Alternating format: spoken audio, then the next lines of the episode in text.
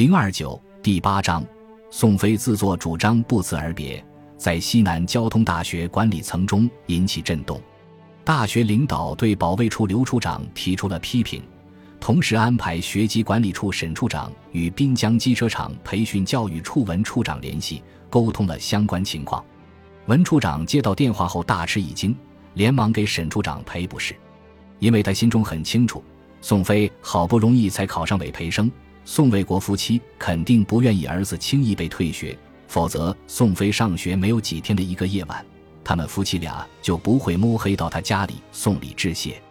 与沈处长通完电话，文处长立马把宋卫国叫到了办公室，简单通报了情况。宋卫国一听，肺都快气炸了，他做梦也想不到会发生这样的事情，当即怒骂宋飞是个不省心的混账东西。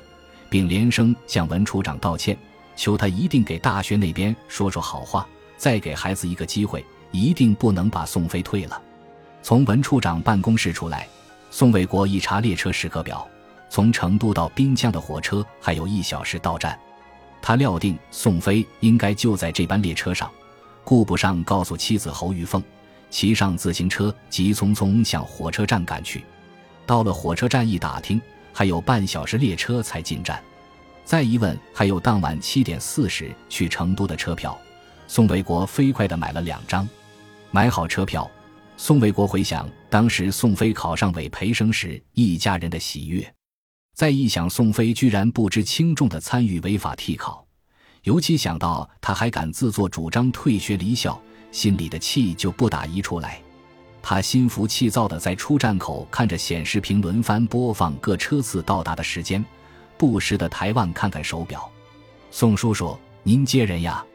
忽然有人在身后给他打招呼。宋卫国一回头，发现是张小培背着一个时尚的双肩包，手里拎着装满食品的塑料袋。宋卫国没想到在这碰上他，当然也不想告诉他自己正在做的事情，反问：“啊，是？”你这是上哪儿去？我去北京看看我男朋友。张小培一脸兴奋地说。宋卫国此时哪有心思关注她男朋友的事，心不在焉的应付啊，那是该去看看。张小培似乎没有听出宋卫国的并无兴致，炫耀着继续说：“我男朋友就是杨浪。宋叔叔，这事儿您可别跟杨叔叔说，他还不知道我们搞对象呢。”宋卫国一愣。这事儿他还真没有听说，于是笑着说：“我不说，放心吧。那你路上小心点。”张小培快速地走向进站口，望着张小培的马尾辫一摇一晃的背影，宋卫国忽然反过味来。他隐约记得薛丽萍生前好像提过杨浪喜欢彭威的事儿，现在咋又成了张小培的男朋友？真是世事难料。不过反过来又一想。人家彭威现在毕竟是清华大学的高材生，杨浪却连个专科都没考上，现在技校上了没几天又跑了，两人确实差距太大。哎，只是可怜薛丽萍，年纪轻轻就不明不白的走了。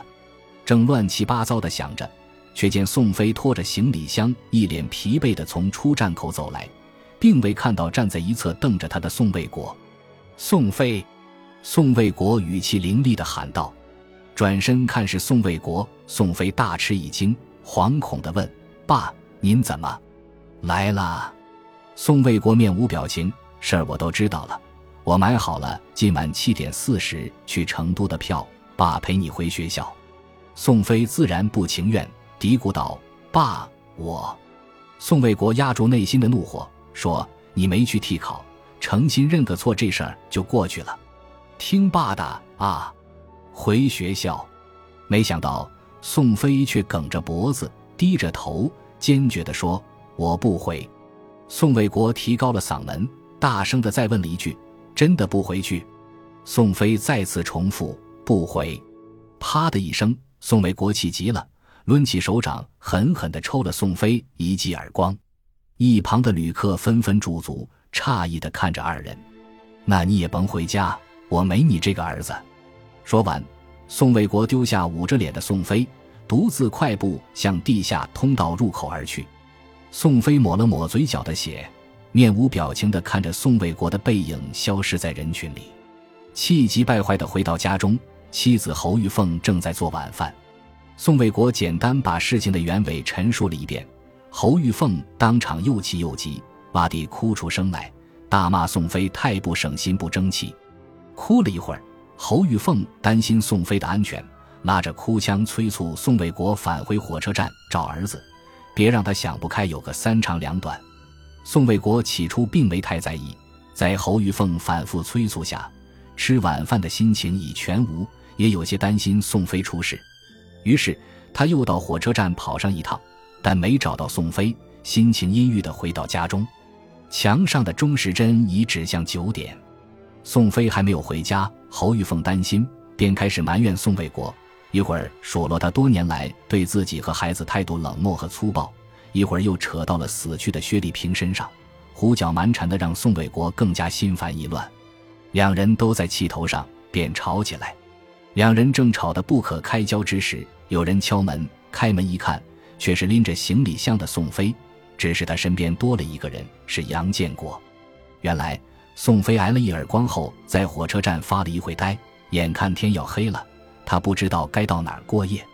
思来想去，想到滨江机车厂的车间，于是拎起行李箱便去了。当踏进机车厂的大门时，他心中莫名的升腾起亲切感和归属感。走进车间园区，一个车间里正亮着灯。走近一看，是杨建国叔叔正带着徒弟们加班。宋飞简单把事情的经过给杨建国讲述了一遍，并说想在车间里凑合一宿。杨建国十分震惊，起初坚决劝他回学校读书，但当宋飞情真意切地告诉他，自己的真正理想是能像杜立德师太爷那样，成为一名受人敬仰又技艺高超的大工匠时，杨建国改变了想法，在他看来，这年月已经没有几个人想着踏踏实实、本本分分的当个好工人。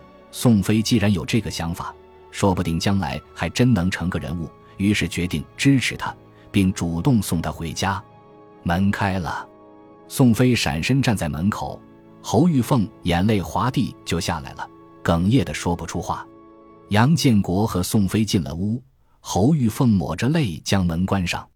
还没等宋飞开口，侯玉凤却扑通一声就跪下来，抓着宋飞的裤腿，痛哭流涕的央求道：“飞呀，妈求你了，你回学校去吧。”宋飞不知所措，急忙搀扶侯玉凤，央求说：“妈，您这是干什么？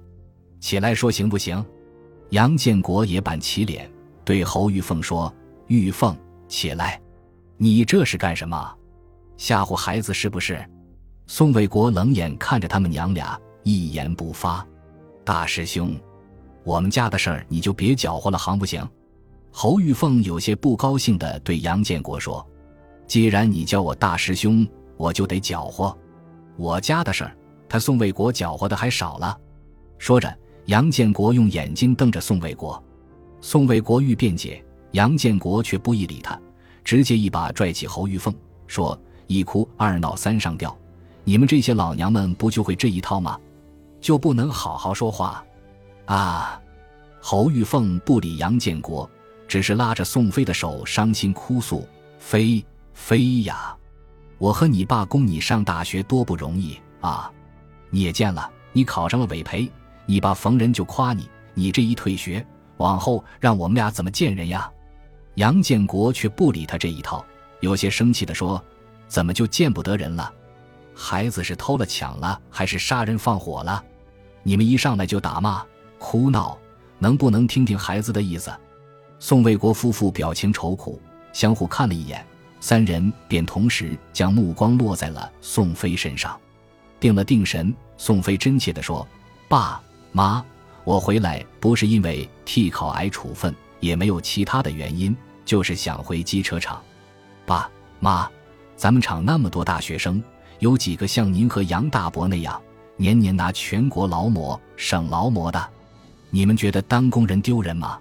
侯玉凤着急地说：“不是，飞，我跟你爸不是这意思。”可是宋卫国听出宋飞已铁了心，担心地问：“你铁了心要回来，那你怎么打算？直接进厂子还是上技校？”宋飞说：“我想上技校。”侯玉凤十分不甘心。生气地说：“大学退学上技校，飞呀！你，你这是非要气死！”杨建国接过话茬说：“玉凤，你又来了，技校怎么了？技校就比大学低八等。我和宋卫国不都是技校毕业的？怎么了？丢谁的人了？杨浪连技校都待不下去，跑北京了？怎么着？我也不活了？”这番话说的宋卫国夫妻安静了下来。杨建国见他们基本安生了，这才告辞。杨建国走后。宋卫国一脸愁苦地走进卧室，侯玉凤仍不死心，劝宋飞再认真考虑考虑。可是宋飞表示自己已经铁了心，并发誓，如果自己将来不在机车厂干出个模样来，就不是他们的儿子。感谢您的收听，喜欢别忘了订阅加关注，主页有更多精彩内容。